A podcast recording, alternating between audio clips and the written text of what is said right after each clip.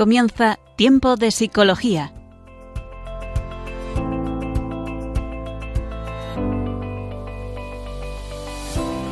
Nos acompaña a lo largo de la próxima hora Cristina Velasco.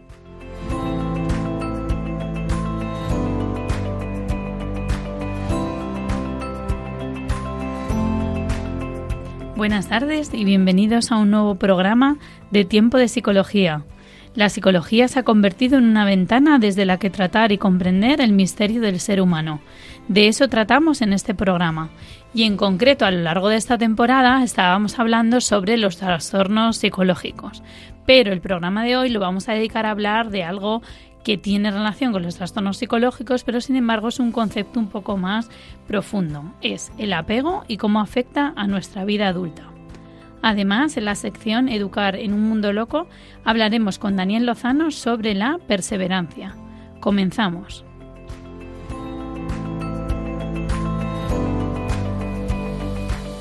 Últimamente se habla mucho de crianza con apego, pero ¿qué es eso? Bueno, hoy vamos a tratar de descubrir qué es con nuestra invitada especial, Altea de Eusebio, que es psicóloga y terapeuta familiar sistémica, que trabaja en el ámbito privado y después, un poquito más tarde, presentaremos. Podríamos decir que el apego es un término empleado para explicar la relación de un niño con sus cuidadores principales, pero también iremos viendo a lo largo del programa que es algo que va mucho más allá y que también repercute en la vida adulta. Es decir, no es algo que ocurra en la infancia y que luego se quede ahí como, por así decirlo, eh, petrificado, ¿no? Sin, sino que tiene una, una evolución. De hecho, hace poco estuve en una conferencia en la que habló un doctor que era neonatólogo y explicó cómo ese vínculo se establece con el bebé desde el primer momento.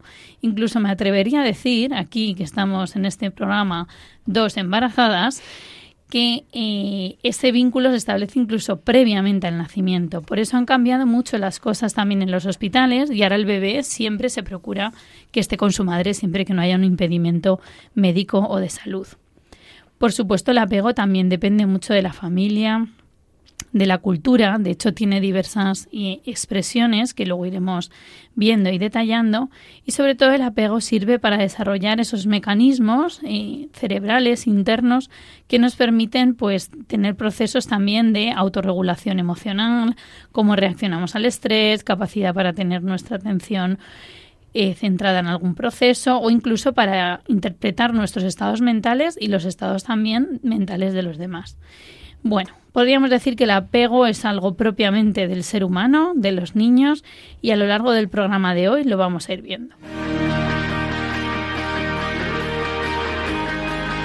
Entrevista al experto. Entramos en esta sección, en el programa Tiempo de Psicología. Les habla Cristina Velasco, psicóloga y profesora de la Universidad CEU San Pablo, y presento a la invitada especial de hoy, que es Altea de Eusebio. Ya estuvo con nosotros en un programa anterior hablando sobre hermanos, y hoy no, vamos a hablar con ella sobre el apego. Altea es psicóloga y terapeuta familiar sistémica y trabaja en el ámbito eh, de la consulta privada. Y nada, Altea, pues gracias por estar aquí con nosotros de nuevo. Un placer. Bueno, la primera pregunta, Altea, sería definir qué es el apego. Pues verás, Cristina, para mí el apego es sinónimo de seguridad. Es decir, em, el concepto de lo que nos va a hablar es del nivel de seguridad que tiene un niño o una persona, ¿no? Pero vamos a empezar hablando del niño, que es un poco cuando se gesta, cuando se forma em, todo esto de lo que estabas hablando nos va a hablar de su nivel de seguridad y de su nivel de, confianza, perdón, tanto en sus cuidadores como en el entorno. ¿no? Al final los cuidadores van a ser una extensión de, todo lo que es la vida después. Eh, porque lo que me va a dar si mi apego es más seguro o inseguro es el mundo es un lugar hostil o es el mundo un lugar en el que me pueden pasar cosas buenas y me voy a cruzar con gente buena, ¿no?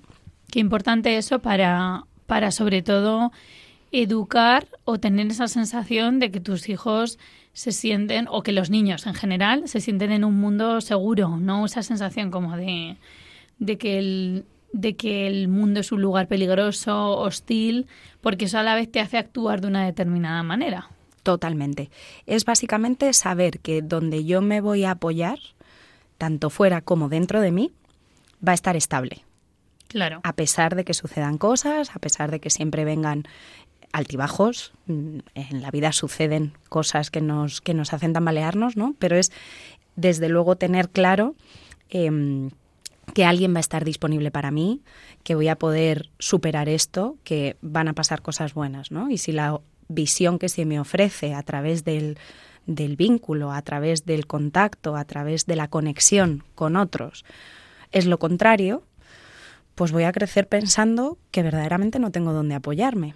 Si yo cada vez que recurría a alguien se iba, pues voy a aprender a no apoyarme en nadie. Prefiero cojear, pero cojear, cojear a solas. Claro, y saber que no va a haber nadie ahí.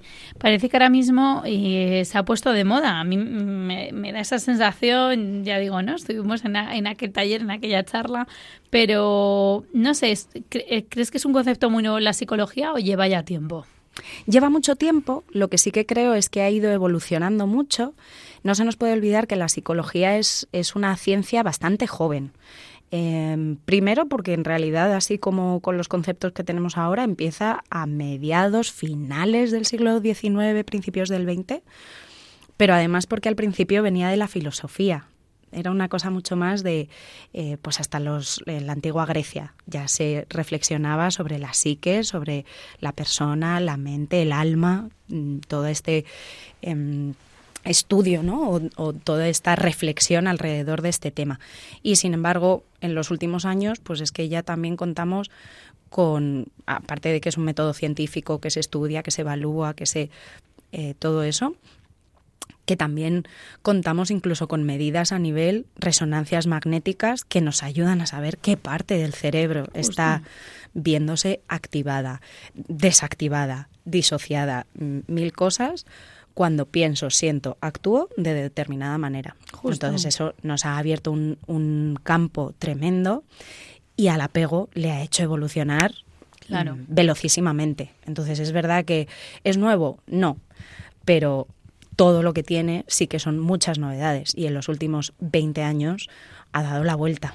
Claro, podríamos decir que estos estudios se han hecho más profundos y de alguna manera vinculados con otras ramas que también se han ido desarrollando. De hecho, eso que comentas me recuerda porque justo en esta charla también el, doctor habló de cómo se activaban determinados, que ya lo habían medido hasta en los bebés, ¿no? Hoy en día pues ya medimos todo, así que cómo se activaban determinadas partes también del cerebro y cómo era fundamental a la hora de potenciar ese desarrollo para su para su futuro, ¿no? Esas áreas eh, cerebrales. Totalmente. Es que, claro, fíjate, es un concepto que nace en el siglo XX con Bowlby em, y él de lo que habla es de esto, de, oye, cómo el bebé se... Perdón, al revés, cómo los cuidadores principales, en concreto la mamá, se comporte con el bebé, va a marcar su vida mm, muchísimo. Pero de Bowlby hemos ido evolucionando. Eh, la siguiente que coge su teoría es Ainsworth que hace, mm, bueno, pues por ejemplo Ainsworth es la que añade que hay un tipo desorganizado de apego, que es ahí sí que el totum revolutum. Eh, muchísimas cosas han dificultado el desarrollo de seguridad en esta persona, en este bebé. Em, pero luego, por ejemplo, esto que dices eh, a nivel cerebral, a nivel sistema nervioso, eh, hay, hay, una teoría de Porges, la teoría polivagal, que nos habla mucho de cómo está relacionado también este, em, este nivel de seguridad o este concepto de apego con cómo nos encontramos a nivel físico.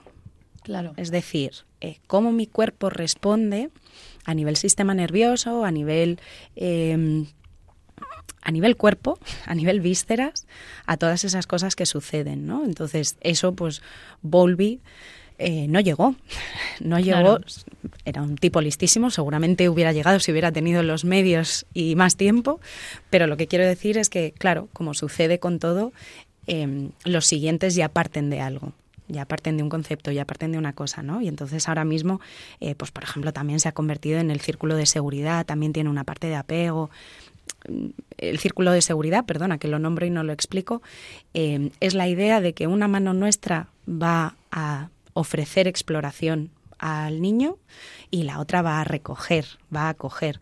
¿Cuál es más importante? Ninguna, las dos. las dos tienen que estar, ¿no? Las dos son necesarias. Eso es. Si solo me quedo con la que acoge, tenemos sobreprotección. Si solo me quedo con la que impulsa, tenemos abandono.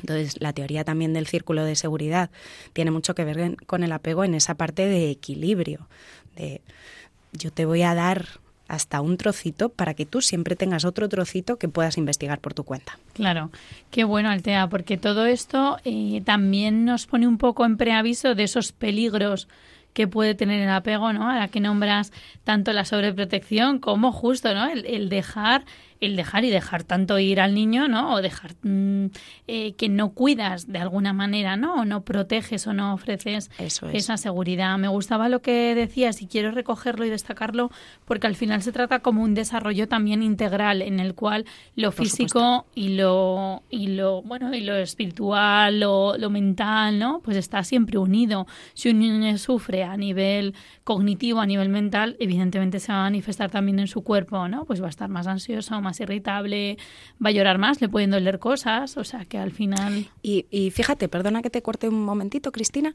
creo que incluso a nivel em, que, mi, que mi cuerpo se bloquea. También. ¿no? O sea, quiero decir, cuando, cuando mi función ante una cosa, has nombrado la ansiedad, ¿no? Si algo verdaderamente me está poniendo muy nervioso y, y no lo sé gestionar, mi cuerpo se apaga. Claro. Voy, a intentar no tener esto, voy a intentar no sentir esto.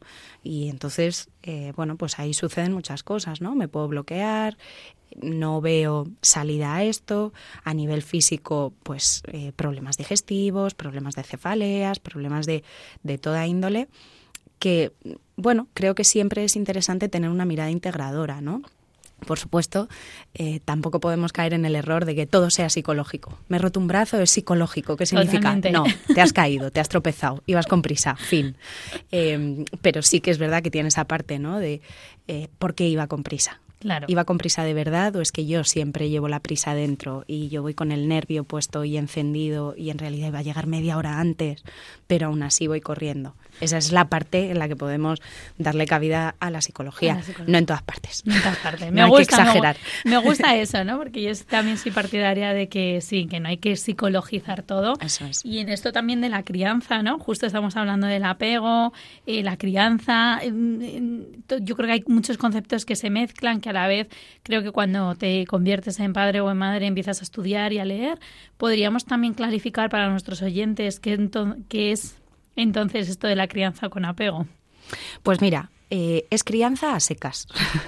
Eh, una cosa que sucede en psicología es que mm, no tenemos términos específicamente psicológicos. Eh, quiero decir, tú estás hablando a nivel geográfico de una depresión y sabes que es que el valle ha bajado y ha descendido un poquito, ¿no? Y lo entendemos todos. Pues eso sucede con muchísimas cosas. El apego al final es una palabra que está en nuestro vocabulario. O por ejemplo, ahora mismo está muy utilizada, sobreutilizada a veces la palabra bipolar, entendida como tener dos caras, como eh, de pronto cambia de opinión esta persona, y eso nada tiene que ver con el trastorno bipolar, ¿no? Entonces yo creo que esto de crianza con apego, en realidad, eh, lo que busca es añadir crianza con apego inseguro. Es decir, lo que busco es que a través de mi manera de educar, mi manera de criar, mi manera de comunicarme y conectar con mi hijo o hija, se cree un vínculo seguro. ¿no? Entonces yo creo que, que, más que que no exista, es que le falta la coletilla, porque criar con apego es inevitable. Otra cosa es que la crianza que yo haga lo que dé lugar es a un apego inseguro. Efectivamente. Un apego ansioso, un apego desorganizado, pero crianza con apego es todo. Claro, o sea que básicamente el que cría, ¿no? Cuando nos dedicamos a la crianza, está implícito de alguna manera ese apego, porque hay un vínculo. Eso es. En principio entre madre e hijo, padre e hijo, pero también se puede establecer con cualquier otro cuidador en el caso que el niño, o en el caso de niños adoptados, ¿no? O en el caso en el que esa figura no esté, pero criar significa generar esos vínculos. Eso es, está, está implícito en el nombre. Implícito en ello. Y entonces, Altea, hablabas mm, que hay autores que han definido diferentes tipos de apego. ¿Cuál sería el apego seguro de este del que hablas y otros tipos, si no los puedes nombrar o Sí, claro. Em, pues mira, en esto que te decía del, del sinónimo que yo buscaría sería la seguridad. El apego seguro básicamente es confiar en que cuando yo lo necesite, mi figura de apego voy a decir madre, ¿vale? Eh, mi madre va a estar. ¿Qué pasa?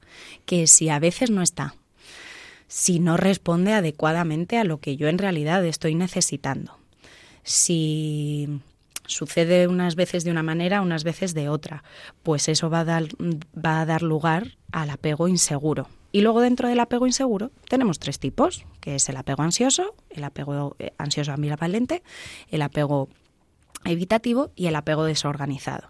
¿Vale? Eh, ¿Qué sucede así en líneas y en pinceladas muy generales? Porque aquí podemos estar hablando no una hora en tu programa, Cristina, podemos hacer mm, una serie completa de capítulos. Pero, mm, pero así a modo titulares, pues en el apego ansioso, eh, en lo que lo que necesito siempre es a otros. Eh, termino no fiándome de mí. ¿no? Termino como necesitando que siempre otros estén. Y como siempre necesito que otros estén, en cuanto no están, eh, me, desespera, me descoloca muchísimo. En el apego evitativo sucede un poco al contrario. Para cuando me quise apoyar nadie había, entonces aprendo a valérmelas por mí mismo y todo lo que sea manifestar una emoción, todo lo que sea intentar buscar ese nivel de conexión que yo aprendí que no sirve para nada, lo escondo, lo evito, lo, lo intento, ni siquiera soy consciente de ello, ni siquiera yo puedo conectar con esa necesidad. Quizá en el adulto se manifestaría como una persona que evita las relaciones con los demás o los vínculos con los demás. Justo.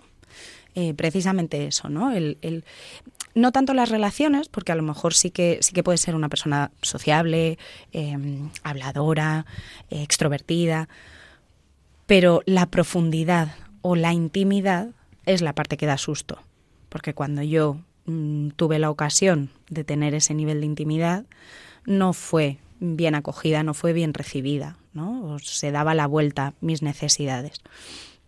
Y luego el apego, desorganizado sería un poco la combinación de los dos. Antes de que tus oyentes se asusten, Cristina, todos tenemos pinceladas de todos.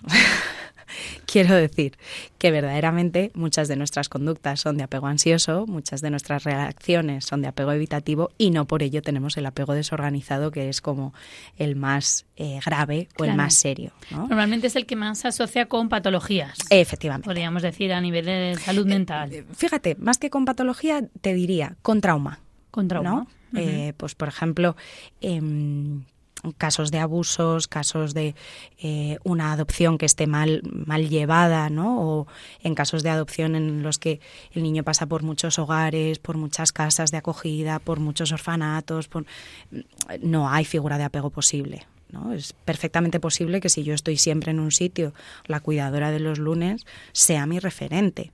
Igual que si yo tengo una mamá o unos papás ausentes, eh, mi abuela puede ser la persona a la que yo me agarro, ¿vale? Y eso es perfectamente sano. Pero ¿qué pasa? Que si un día estoy aquí, otro día estoy allá, un día estoy en una ciudad, otro día estoy en un pueblo, cuesta poner el, el pin en cuál va a ser esa figura de apego que a mí me va a ofrecer esa estabilidad y esa confianza y seguridad. ¿no? Totalmente. Em, entonces, bueno, a lo que iba es que, que en realidad el apego seguro, eh, hay estudios que dicen que hasta el 70% de la población tenemos apego seguro y, y yo tengo una, eh, mi jefa siempre dice, son unicornios, no existen. Los apegos seguros no existen porque verdaderamente el apego seguro pleno es muy difícil. ¿Por qué es muy difícil? Porque el bebé no se sabe comunicar. Mm. Entonces, siempre hay una parte grande de ensayo y error. De, bueno, yo me creo que tienes hambre y te voy a dar de comer. Pero a lo mejor está sucediendo otra cosa. Claro, claro. Entonces, bueno, em, lo que quiero decir con esto es que son casillas muy amplias y, que, y que podemos encajar a una persona en uno o en otro cuando muchas, eh, muchos recursos que tiene esta persona encajan ahí. Claro. No porque un día haga una cosa un poquito evitativa, eh, ya puede ser apego evitativo. Claro, de hecho me ha gustado cuando has dicho que todos podemos tener un poco de todos, porque también entiendo que el apego cuando uno crece, ¿no? Luego pasaremos a hablar un poco más de la vida del adulto.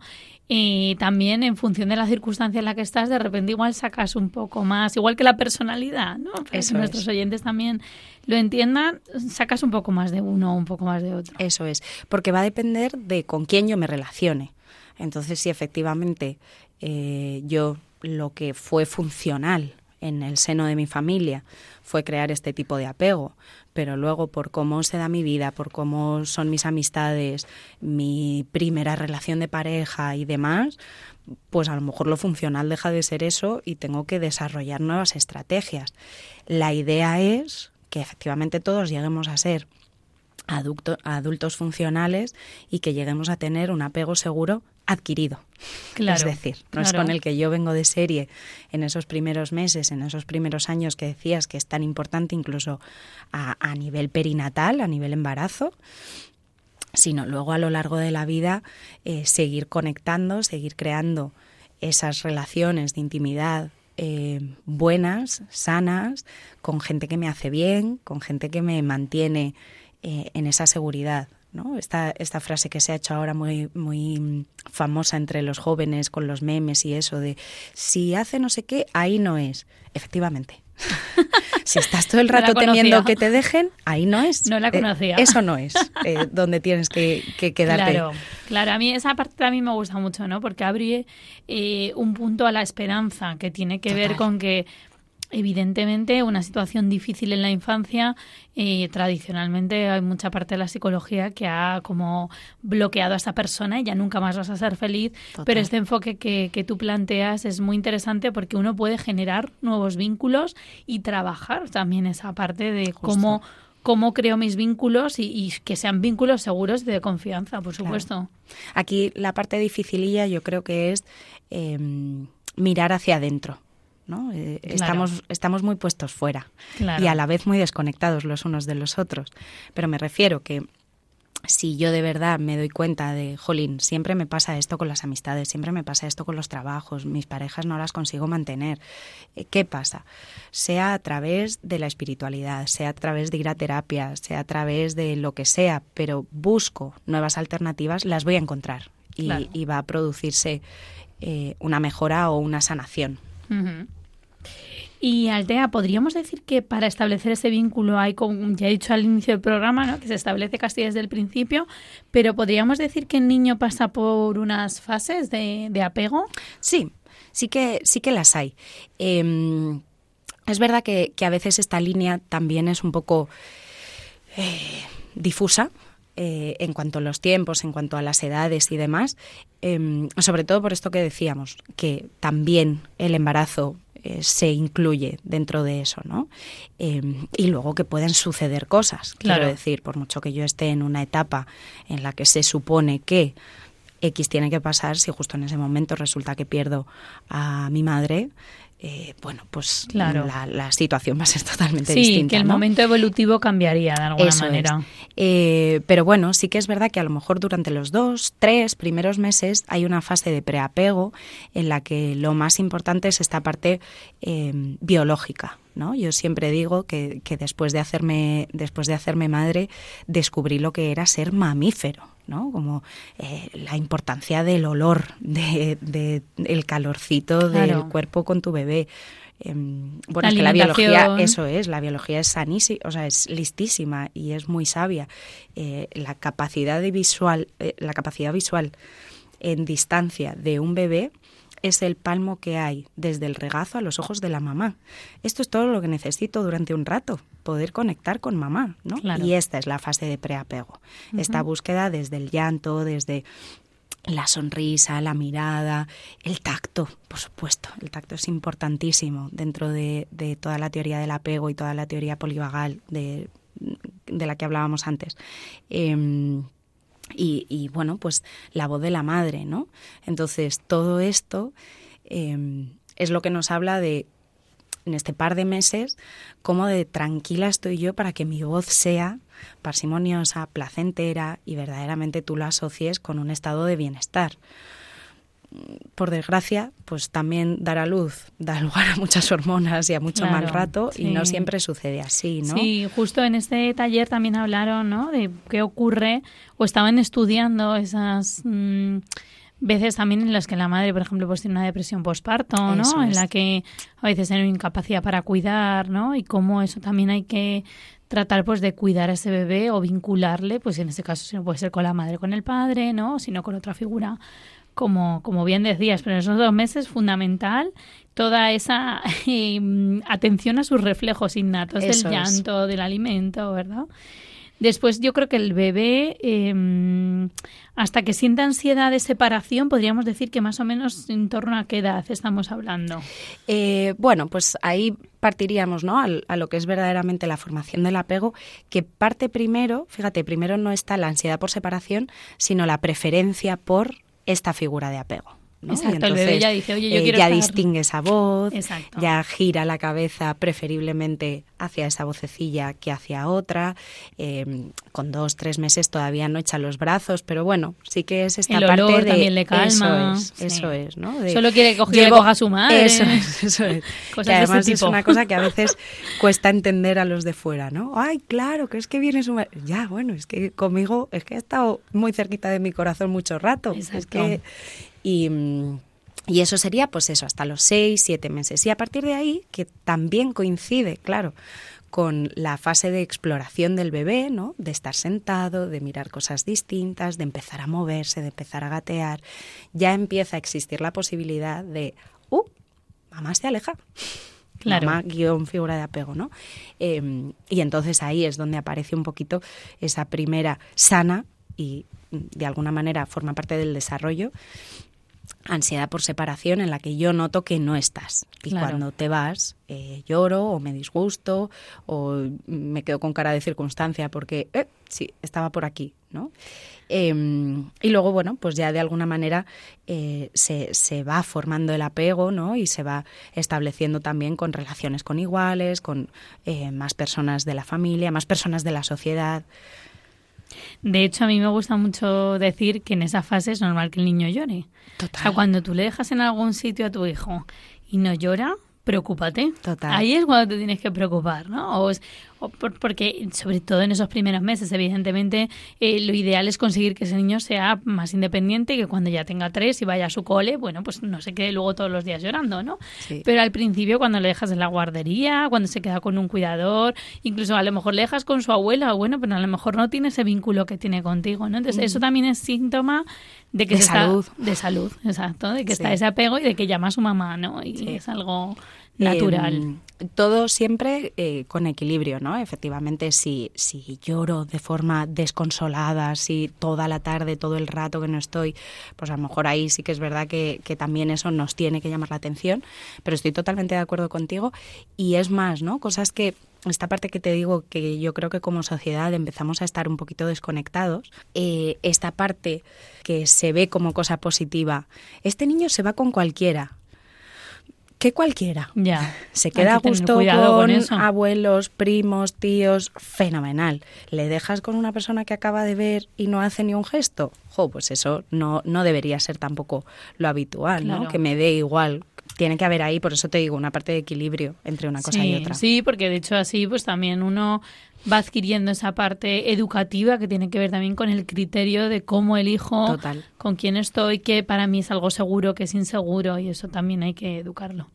Muy bien, Altea, pues ahora, si te parece, vamos a escuchar una canción eh, que es El viaje de Conchita y es una canción que se la dedica a su hijo cuando nace y después la comentamos un poquito. Vamos a escuchar. No sé si he hecho bien en traerte a este mundo de locos yo quiero pensar que hacerte te sabré proteger. No sé si he hecho bien, pero cuando te miro a los ojos, me salen escudos del pecho y te quiero morder. No puedo decirte que vaya a ser fácil a veces. Los días se ponen tan tristes que pierdes la fe. Pero hay carreteras que bailan despacio, colores que nunca podrás olvidar. Hay besos eternos que no se terminan y risas que nunca podrás comparar. Miles de animales de todas las formas, amigos que siempre te van a salvar. Un sol y una luna que nunca se olvidan que todo este mundo tiene que girar. Y en medio de todo, yo sé que habrá un día en el que tu mano tendré que soltar y ya de reojo te intentaré cuidar.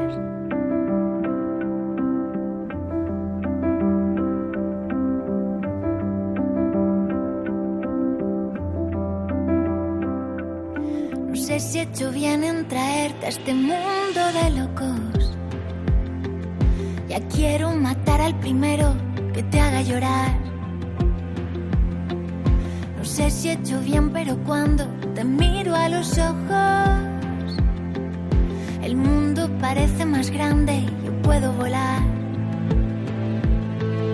No sé si decirte que no va a ser fácil a veces. Hay tantos idiotas que ponen el mundo al revés. Pero hay carreteras bailan despacio, colores que nunca podrás olvidar. Hay besos eternos que no se terminan y risas que nunca podrás comparar. Miles de animales de todas las formas, amigos que siempre te van a salvar.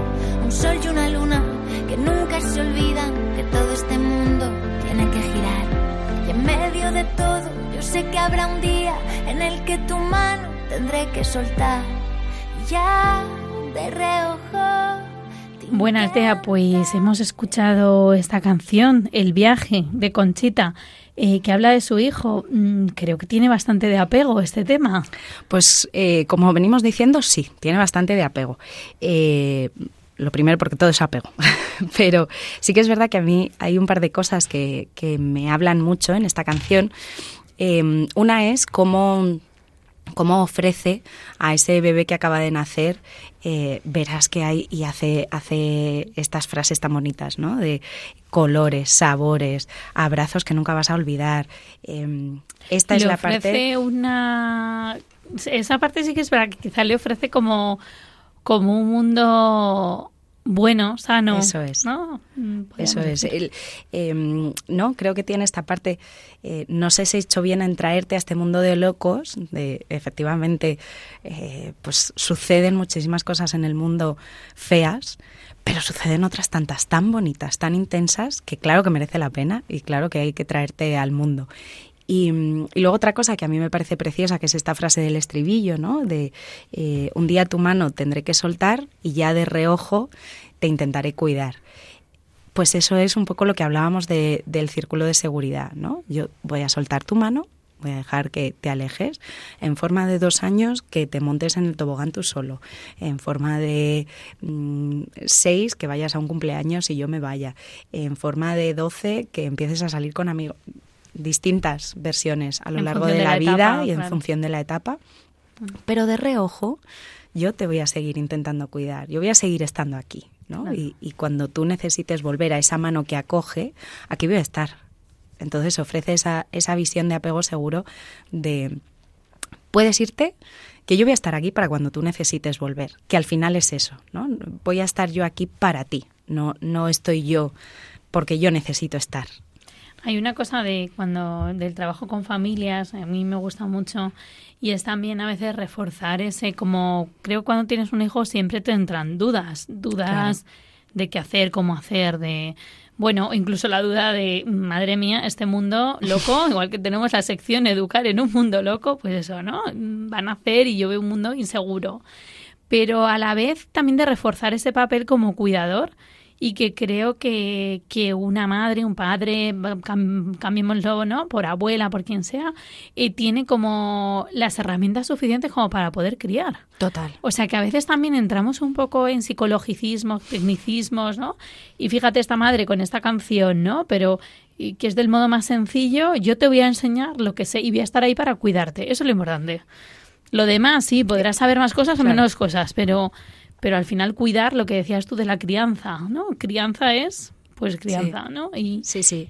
Y devolver esa, esa, mm, esa sensación de seguridad también a las familias, porque a veces se encuentran un poco en entornos inseguros, ¿no? Lo estaré haciendo bien, no lo estaré haciendo bien. Y creo que esa confianza también es importante en el cuidador, no sé. Eso es un apetito ansioso del libro. Lo estaré haciendo bien, no lo estaré haciendo bien, eh, voy a ser buena mamá, no voy a ser buena mamá. eh, y al final con lo que me quedo es con lo que viene de fuera, ¿no? Esto que te decía de no confío en mí, no confío en cómo a mí se me están dando las cosas. Entonces necesito leerme mil libros, necesito eh, aprender mil teorías y mm, si me hago Montessori, me hago Montessori todo el rato. Si decido que mi hijo come con baby led weaning, come baby led weaning todos los días y ni siquiera come puré cuando yo como puré. Ya. ¿no? Esa sería como la parte de apego ansioso más, más saliente en ese tipo de dudas, ¿no? Em, cuando efectivamente lo que tú dices, con que yo te ofrezca lo que yo soy, más o menos tranquila, más o menos regulada, más o menos conectada, pues se nos va a dar medio bien. este unicornio del apego seguro. Claro, y eso no quiere decir que todo lo hagamos bien, efectivamente. Muy bien, Altea. Y estamos hablando mucho de la etapa del bebé, de la infancia, pero ¿qué pasa con el apego cuando crecemos? Pues que sí, ahí, claro. Un poco lo hemos ido dando señales a lo largo de nuestra conversación, em, pero es verdad que sí que es cierto que las teorías nos dicen. Ainsworth, por ejemplo, que ya hablábamos antes de ella, decía que en el primer año de vida ya se puede ver cómo va a ser el apego, el estilo de apego del resto de la vida de esta persona esta personita, porque en el primer año de vida es personita. Em, pero volvemos a lo mismo, ¿no? Esto es claro, si nada cambia, si nada extraordinario sucede, porque por mucho que yo esté desarrollando un apego segurísimo, maravilloso, y de pronto aparece eh, una guerra, pues hombre, mi, mi, vida va a cambiar, porque la de todo mi entorno va a cambiar, entonces a lo mejor algo sucede ahí que lo transforma, ¿no? Em, o volvemos a lo mismo, si Em, el estilo de apego era funcional por cómo es mi familia y algo sucede que moviliza a mis padres o al lugar en el que vivo, pues a lo mejor me, voy tranquilizando y voy pudiendo confiar más y teniendo más seguridad en esas personas. Em, entonces, bueno, sí, eh, lo, que sucede es que si algo me ha valido, lo tiendo a repetir. El cerebro es muy vago, Cristina. Entonces, eh, hacemos esquemas mentales en el momento en el que algo me ha servido, lo voy a seguir utilizando hasta que yo me dé cuenta de que deja de servir. Mm, recurriendo al refranero español, tropezar varias veces en la misma piedra. Pues Así somos los hombres. Eso, es. Sí, eh, a mí sobre todo el tema del apego también me interesaba mucho tocarlo en, el, en esta temporada, porque a veces tiene mucha vinculación también con otros trastornos, ¿no? Incluso cuando uno es adulto, viene en la vida de pareja, viene en su vida, como bien decías, funcional, de trabajo, de amistades, de ¿Con qué se suele asociar estos problemas de apego? Por así decirlo, ¿con qué trastornos, dificultades? No hace falta que sea un trastorno. Mm, claro. Puede ser una dificultad mm, eh, del día a día que a lo mejor luego le lleva a la gente a la consulta. ¿Tú qué te encuentras en la consulta, por así decirlo? Mira, esto que dices es súper interesante. Esto de a lo mejor no es un trastorno, porque a mí, de hecho, me, cuesta mucho encajar en, en diagnósticos o en criterios clínicos. Porque la realidad es que mucha gente siempre viene con una dificultad que de pronto se le presenta en la vida y que no tiene por qué tener la etiqueta de trastorno por ansiedad generalizada, sino que, bueno, es que algo me tiene muy nerviosa y seguramente viene de esos patrones, de esos recursos que en un pasado me sirvieron y que ahora de pronto me han dejado de servir. Pero pero mira, por, por hacerte un símil, ¿no? Si, si continuamos con esta figura de apego que tenemos en la infancia, Em, y yo temo que te vayas y temo que desaparezcas, trasladado a una relación de pareja en mi vida adulta, va a seguir siendo eso. Voy a temer que te vayas, mm, no voy a confiar en ti, eh, puede que aparezcan celos, puede que eh, te quiera muchísimo, pero a la vez mm, no sé si vas a seguir ahí siempre. Y eso genera mucho sufrimiento. Por supuesto, por supuesto, porque venimos a eso, ¿no? Yo, yo estoy deseando apoyarme en alguien porque sola no puedo, pero te, siento que te va a seguir todo el rato. Entonces tampoco puedo como apoyarme plácidamente como estoy yo ahora mismo en esta silla, ¿no? Estoy como haciendo mm, esfuerzos en, en las piernas para no dejarme caer de verdad y apoyarme y dejarme sostener por otra persona. ¿no? O sea, ¿qué dificultades a lo mejor en la, en la relación de pareja en cuanto a la confianza, la seguridad, por ejemplo, la ansiedad? En cuanto al nivel también de intimidad. ¿No? También. Mm, vuelvo a hacer el símil. Igual que aprendo de pequeñito, eh, cuando lloro no se me hace caso, nadie viene, pues eso al final lo traslado a mi vida adulta. Yo no voy a confiar en nadie, yo no le voy a contar a nadie mis problemas, yo voy a llevarlo todo y me lo voy a comer. Entonces ahí pues qué nivel de profundidad, qué nivel de honestidad hay en esa relación de pareja si yo en realidad no estoy dando todo lo que yo soy, no estoy ofreciendo de verdad todo lo que todo lo que tengo ni pido todo lo que necesito. ¿no? Entonces ahí, eh, pues, mm, tal. Y, y luego si nos fuéramos a compararlo con el, con el apego desorganizado, sería gente que se vincula súper rápido y de pronto se deja. También hay gente, también pasa, claro. Claro, me he hecho una pareja y parece que todo es maravilloso y es perfecto y redes sociales y muchísimas cosas y planes y tal y de pronto mm, no, eh, no era lo mismo. Eh, han cambiado las cosas. Mis sensaciones no eran... Pues es que realmente estoy acostumbrada a eso, a que las cosas fluctúen, a que las cosas suban y bajen y no sean seguras, no sean, no, sean duraderas de alguna manera. En, en la consulta eh, entiendo que hay muchos modos de trabajar esos vínculos, ¿no? Y no se trata de, de aquí ofrecer como una terapia gratuita, ni mucho menos, ¿no? Porque es imposible, ¿no? Y el objetivo del programa no es ese, pero ¿crees que, que o sea, crees firmemente que en la terapia se pueden trabajar esos vínculos? Sí, lo creo firmemente porque tengo un poquito de seguro apego adquirido y creo que el mundo puede, puede ir bien. Em, mira, lo creo firmemente porque creo que, igual que te decía, en el momento en el que uno mira hacia adentro, ve que algo sucede y busca cosas para hacer diferente, y te he puesto ejemplos de terapia, espiritualidad, tal, dentro de la terapia, quien va a ser ese componente de cambio es el terapeuta. Claro.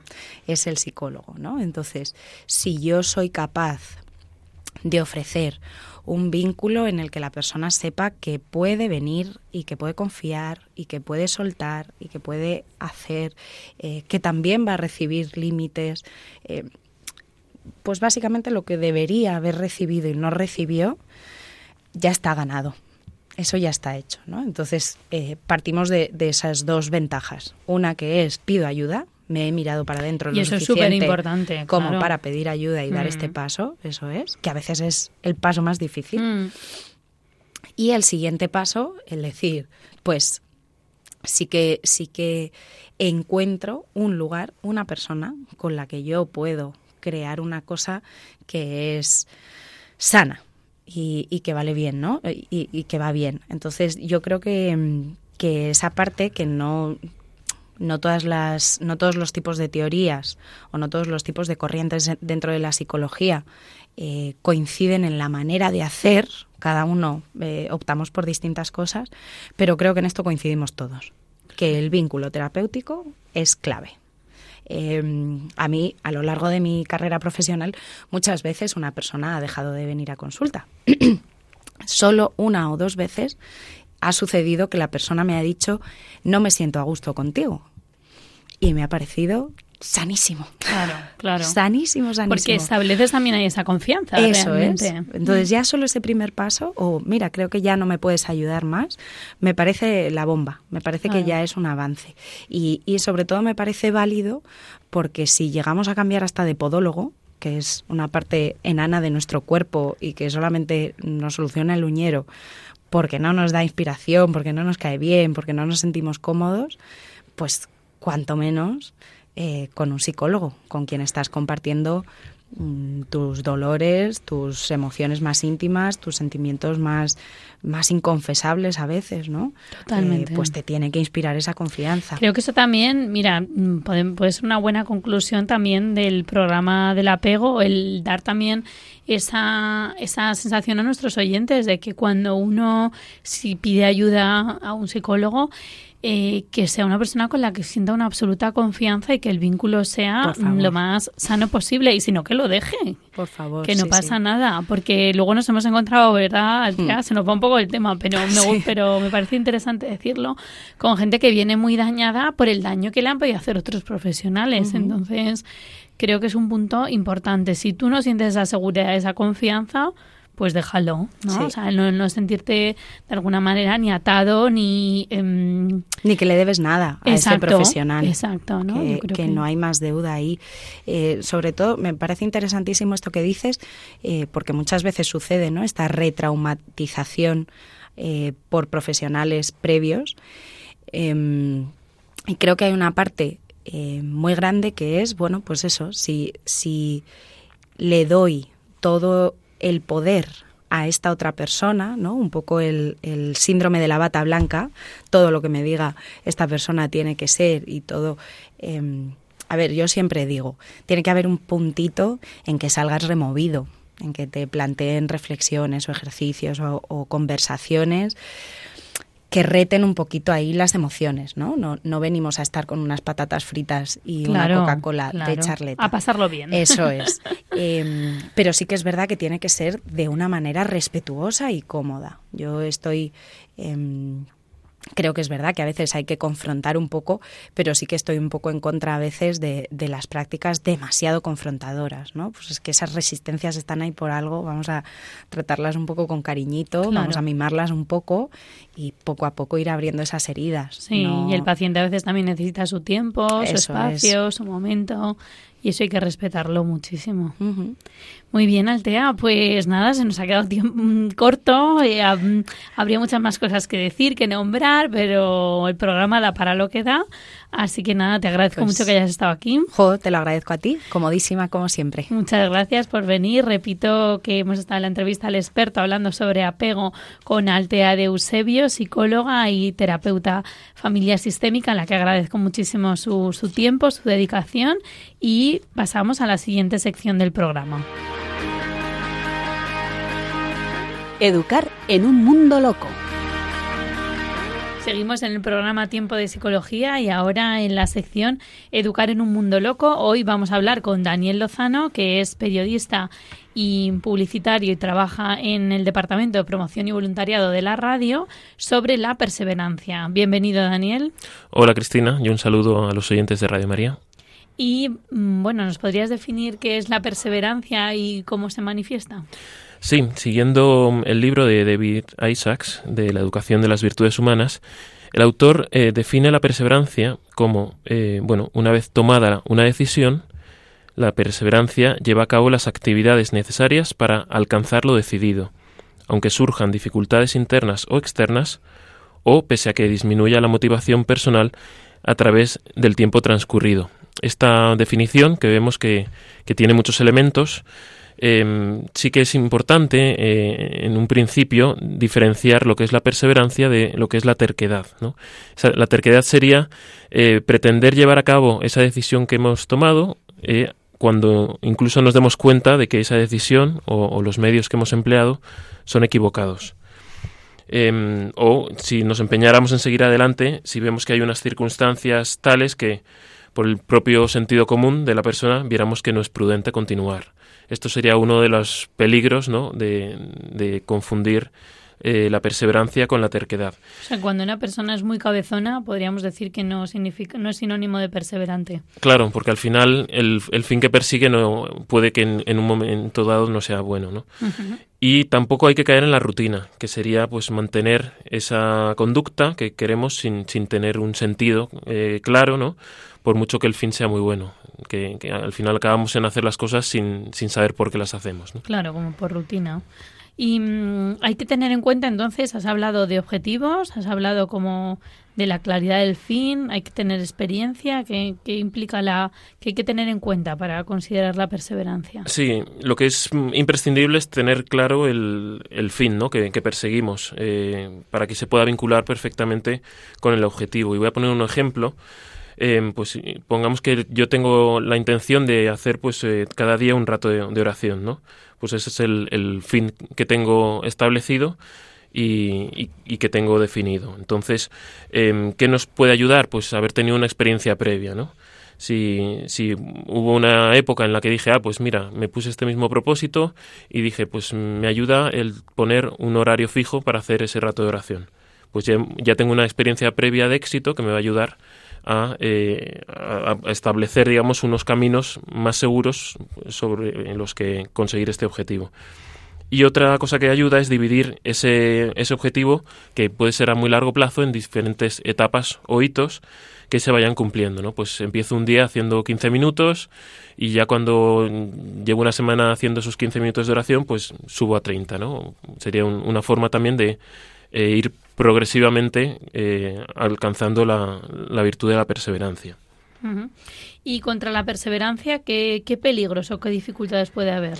Pues los principales, las principales dificultades, y que venían un poco en la, en la definición, eh, serían, el primer lugar es la prolongación en el tiempo, que eso al final nos puede llevar a, a cansarnos ¿no? de, de, seguir eh, intentando y buscando este objetivo, eh, cuanto más se alargue el tiempo también va a haber más dificultades. Entonces esas dificultades también pueden eh, desanimarnos y, hacernos o llevarnos a la inconstancia, ¿no? que sería la tercera dificultad y que sobre todo aparece muchas veces cuando tenemos que dejar de hacer otras cosas que igual nos apetecen más. ¿no? Entonces ese esfuerzo extra de, dejar de hacer lo que nos apetece también nos puede llevar a la inconstancia. Sí, yo creo que sobre todo la inconstancia es algo de lo que casi siempre nos quejamos, ¿no? Cuando nos proponemos un, cuando tenemos un propósito de año nuevo, ¿no? De nueva etapa, que no perseveramos o no somos constantes en él. Por lo tanto, esa es la mayor dificultad, yo creo, que se suele encontrar. Sí, y otro peligro también puede ser el, ser demasiado ambiciosos, ¿no? Y querer como cambiar demasiadas cosas o imponernos unos objetivos que puedan ser inalcanzables. ¿Y cómo educaríamos en la perseverancia en los niños? ¿Cómo... Sí, pues hay que, sobre todo es una, es una virtud que hay que eh, ponerle especial hincapié, digamos que después de la edad de la razón, es decir, entre los 7 y los 13 años. Es como el momento, digamos, más, más idóneo ¿no? para, para desarrollar esta virtud. Y esto es porque depende en gran parte pues, de la capacidad de exigencia de, de los padres y de la propia motivación que tengan los hijos. ¿Esto quiere decir que no se puede inculcar antes? Eh, efectivamente, sí que se podría, ¿no? Y, y, aquí la clave sería exigir mucho en pocas cosas, ¿no? Pues, por ejemplo, eh, que se terminen la comida que tienen en el plato, o terminar el juego que han comenzado, o si han empezado a hacer un dibujo, pues que lo terminen, ¿no? Que no acostumbrarles a no dejar las cosas a medias. Y, esto en definitiva lo que va a hacer es que adquieran pues unos hábitos con, cierto esfuerzo. También es bueno eh, hacerles ver los beneficios que tiene ese esfuerzo, para que no sea solo esto lo hago porque me lo dicen mis padres, sino que ellos pues eh, puedan ver también que, hay un beneficio, que, que, ese objetivo que, que buscamos les resulte interesante, sobre todo al principio, y nosotros como padres y, educadores, pues estar también como pendientes, ¿no? Para animarles cuando, cuando pierdan ese interés inicial. Claro, yo creo que ahí también es importante que cuando se han terminado una cosa, ¿no? Como bien decías, o un dibujo, pues también mostrarles la belleza de ese dibujo, por ejemplo, bien hecho, porque eso ven que ha merecido la pena esa perseverancia, ¿no? De terminarlo hasta el final. No sé, ¿te parece buen, buen ejemplo? Sí, es un buen ejemplo que al final, cuando has llegado al objetivo, digamos, vas ves también el, que, los frutos ¿no? de, ese esfuerzo que has realizado. Podríamos también eh, considerar, eh, respecto a los niños, em, bueno, proponerles desarrollar quizá algún, alguna virtud concreta o, o, que sea un encargo concreto o ayudar a una persona concreta, ¿no? Em, y, situarlo no en un, en un periodo de tiempo muy largo, sino pues buscar un periodo más breve, que puede ser una semana o, un mes. ¿no? Pues en, esta semana, eh, por ejemplo, vamos a esforzarnos en mm, compartir los juguetes con el hermano sin discutir. ¿no? Pues es un, es un objetivo a, un, a un corto plazo que nos va a ayudar a ir dando pasos eh, progresivos eh, poco a poco. También es importante eh, relacionar esas actividades con el objetivo que queramos inculcar. Si queremos que, aprenda a, ser ordenado, tendremos que decirle en qué se manifiesta o, en qué se concreta ese ser ordenado, ¿no? Pues si, si es, eh, bueno, pues antes de dormir tienes que arreglar tu habitación, o pues a la hora de comer tienes que estar puntual en la mesa, o eh, pues si hay que levantarse a las siete y media de la mañana, pues también ser puntual a la hora de, de, levantarse, ¿no? Y eso es algo que es para los niños, pero también es para nosotros, ¿no? El, mm. ser ordenados en, en ese sentido. Eh, y, es lo que nos va a ayudar la, la virtud de la perseverancia. También eh, respecto a los niños, pues que obviamente esos objetivos que les pongamos sean, estén adaptados ¿no? a las capacidades y a las, y a las cualidades, que no les pidamos más de lo que ellos nos pueden dar, ¿no? porque si no pueden frustrarse. Em, y por último, pues también si podemos eh, anticipar los principales obstáculos que pueda haber y sentarnos con ellos, ¿no? Y que ellos también puedan identificarlos y, juntos, pues, eh, llegar a, a buscar cómo se podría solucionar esas, esas dificultades. Esta también es una parte importante, ¿no? Sobre todo para evitar la frustración o para también transmitir esa confianza y esa seguridad de la que hemos estado hablando a lo largo del programa. Eh, Daniel, ¿nos darías unas eh, pautas, aunque sean cortitas, ¿no? porque ya nos queda muy poco tiempo de la perseverancia en los adolescentes? Sí, como he dicho, es sobre todo para, para niños de 7 a 13, pero también pues, eh, es una virtud que, que podemos eh, desarrollar en adolescentes. En el caso de los adolescentes, normalmente son más reacios a, a ser obligados en el hacer, ¿no? baja la basura, ordena tu cuarto. Es como que son más reticentes a acatar ese tipo de, de órdenes, ¿no? Entonces, eh, en cambio, los adolescentes son más abiertos a ser obligados en el pensar, ¿no? Pues en vez de decirle deja el móvil, pues piensa en cómo puedes aprovechar mejor la tarde sin estar todo el rato con el móvil, ¿no? En, en, este caso, la función de los padres y orientadores es la de estar disponibles para ayudarles, ¿no?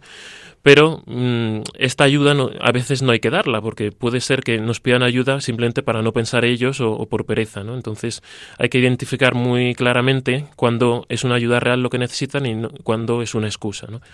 Y, y, en el caso de los adolescentes es importante también ayudarles eh, a encontrar la ayuda eh, en qué personas, ¿no? Si es una duda, por ejemplo, que tienen sobre una asignatura del colegio, pues igual eh, la ayuda no se la puede dar el padre, sino que es el profesor al que tienen que acudir, ¿no? Si tienen una duda en cuestiones de moral, pues quizá la ayuda no es su amigo, sino pues un sacerdote o, una persona que, esté más formada. ¿no? Eso también, la verdad que se vincula bastante bien con, toda la temática del programa, ¿no? de establecer también esas, eh, animarles a que establezcan esas relaciones con otros ¿no? y a perseverar en su propósito. ¿no? Si por supuesto es en el ámbito eh, espiritual, religioso, deportivo, pues tendrán que ir buscando también esas, esas ayudas. Muy bien, Daniel, pues ¿nos quieres comentar algo más sobre la perseverancia? Sí, y em, ya para terminar, yo creo que la perseverancia en, donde más se manifiesta, por lo menos en la vida del cristiano, es en su vida de fe, ¿no? Porque al final es un premio, el premio que busca el, cristiano lo encuentras cuando te mueres, ¿no? Que es la, salvación.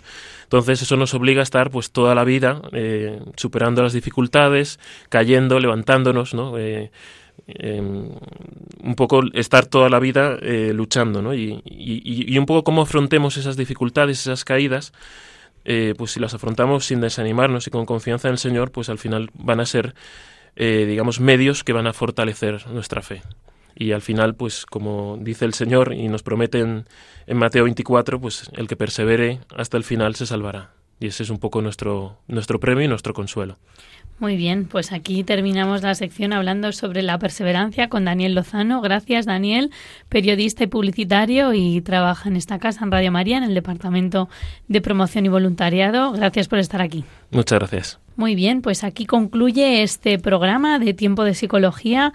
Agradezco a todos los que han participado en él, especialmente a nuestra invitada Altea de Eusebio, que es psicóloga y psicoterapeuta, em, experta en terapia familiar sistémica y con la cual hemos hablado sobre el apego, la importancia que tiene y la repercusión en la vida adulta. Agradezco también a Daniel Lozano, quien ha hecho la sección Educar en un mundo loco y podéis encontrar todos los programas en el podcast de Radio María. Podéis contactar con nosotros a través del correo tiempopsicología arroba les dejamos con el programa Armas de la Fe. No dejen de escuchar Radio María. Gracias a todos y un abrazo en el corazón de nuestra Madre.